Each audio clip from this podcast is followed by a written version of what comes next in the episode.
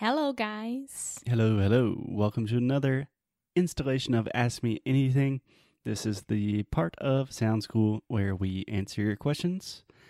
And today we have a really good question, so I brought Alexia in for some backup. so, Alexia, do you want to read the question for today? Who's it from? What are they talking about? okay, this one is from Douglas.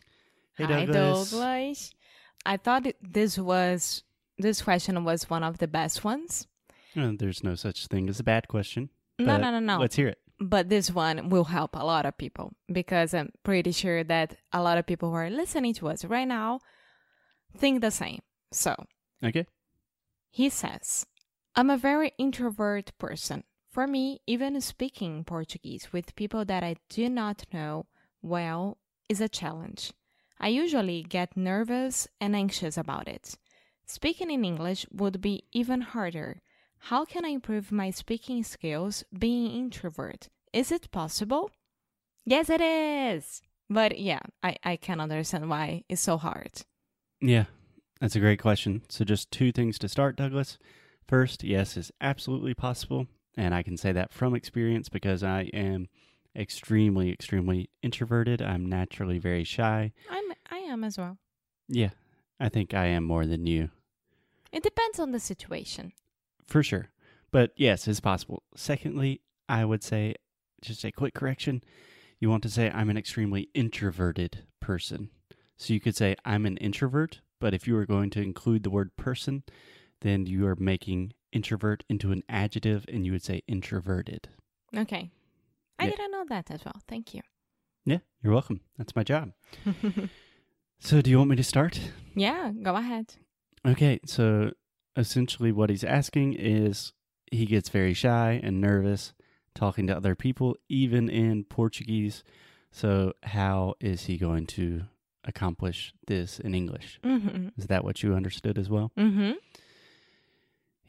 I think the first place I would start is even Douglas mentioned this that he's shy about people he doesn't know. So, for example, I'm very introverted in big groups or with people I don't know well. But if I'm in a small group with friends, I'm not that introverted. You know, I can talk, I can have conversations. So, the situation is very, very important to me. So what you're saying here is that if Douglas starts with small group of people, Yeah. he would start to getting used to it and with the English situation as well.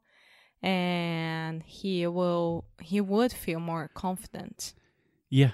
So the way I would approach this is you want to create a place for you to practice and train your English that truly is a safe space, an environment in which he feels very, very comfortable. So imagine if you are working with a language teacher or a language tutor. First, you can always imagine this is on the internet and this person does not actually know me. And if it's not going well and I get really anxious, you can always just exit, click X. I've done that before. There's no problem at all. I've never done it. Yeah. That's if I'm, interesting. I have a language class and it's not going well, I have no shame in just But you as a student. As a student, not as a teacher. No, I've never done that as a teacher. No. Secondly, it's good to remember that if you're working with a language teacher, you are paying that person and it's their job to help you feel comfortable and to help you improve and improve your confidence. That- yeah, that's true. So that should give you a little bit of peace of mind, but it's really important to you want to transfer the situations where you are comfortable in Portuguese and do that in English. So if he's not comfortable with big groups with a lot of strangers, then he should not start there with English. Maybe he would never get there in English. Or maybe if, for example, Douglas, I don't know you, and I'm gonna guess here, but let's imagine that you like games, that you like video games, for example. And you can always find a group of people who are into that as well. So you can start talking to this group of people on the internet, maybe, and then you can sp- explore this in person one day. Right. Yeah. And I don't know, maybe this works because you know that you know already that you all have something in common. Common? Common. Common to talk about. So this is already a little bit more relaxing for you. Yeah. I think that's great advice in general. In English, you don't want to talk about things that you would not want to talk about in Portuguese. So that definitely makes things a lot more relaxed and comfortable. Another piece of advice I would give Douglas is a book that really, really helped me, especially when I was studying in business school in an environment where I was literally the only introvert with a lot of like type A extroverts, like conquer the world type people, and I was not comfortable. And I read a book by Susan Cain called The Power of Introverts or The Power of Quiet. No, it's called Quiet, The Power of Introverts, I believe. I don't know. Susan Cain will put the link in the show notes, but it really helped me understand what an introvert and an extrovert is. What are the differences between introversion and extroversion? And long story short, it really has to do a lot more with your energy levels. What situations do you derive energy from? What situations give you confidence and make you feel comfortable and accepted and relaxed? And that really helped me to think about my strengths in a different way, how I approach different social situations differently. And yeah, it has a lot to do with charisma as well.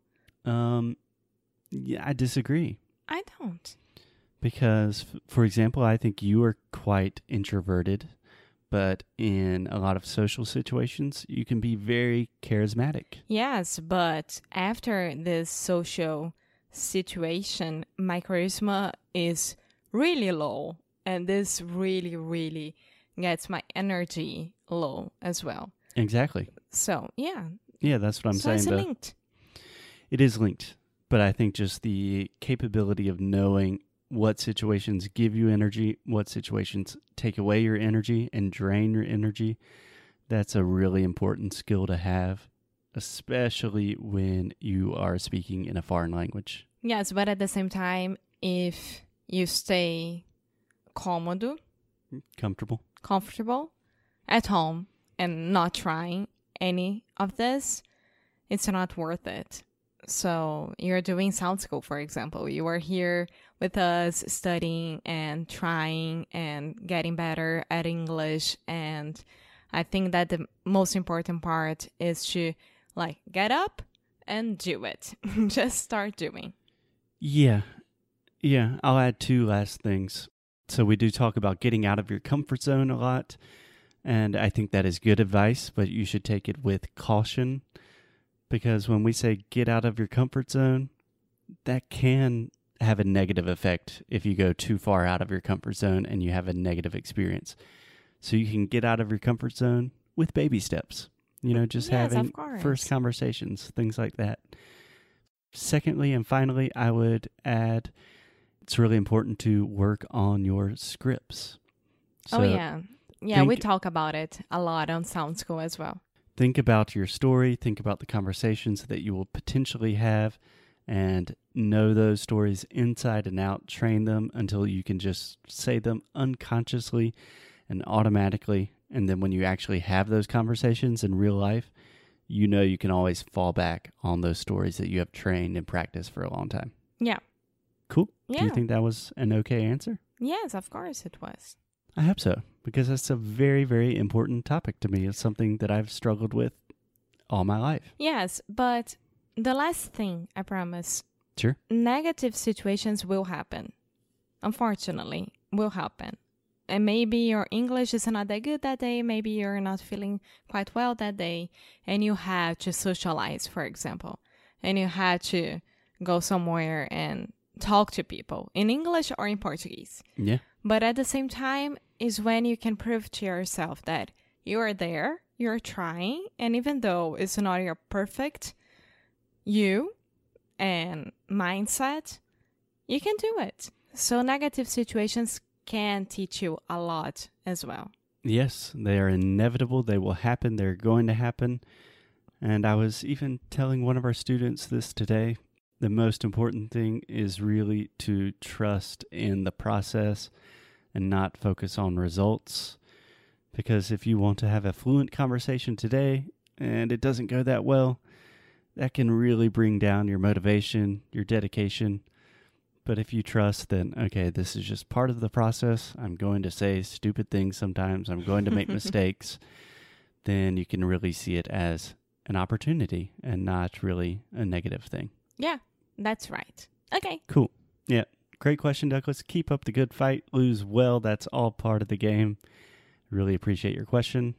Anything else, Alexia? No, I'm fine. Just go and do it. Awesome. Thanks a lot. We will talk to you guys soon.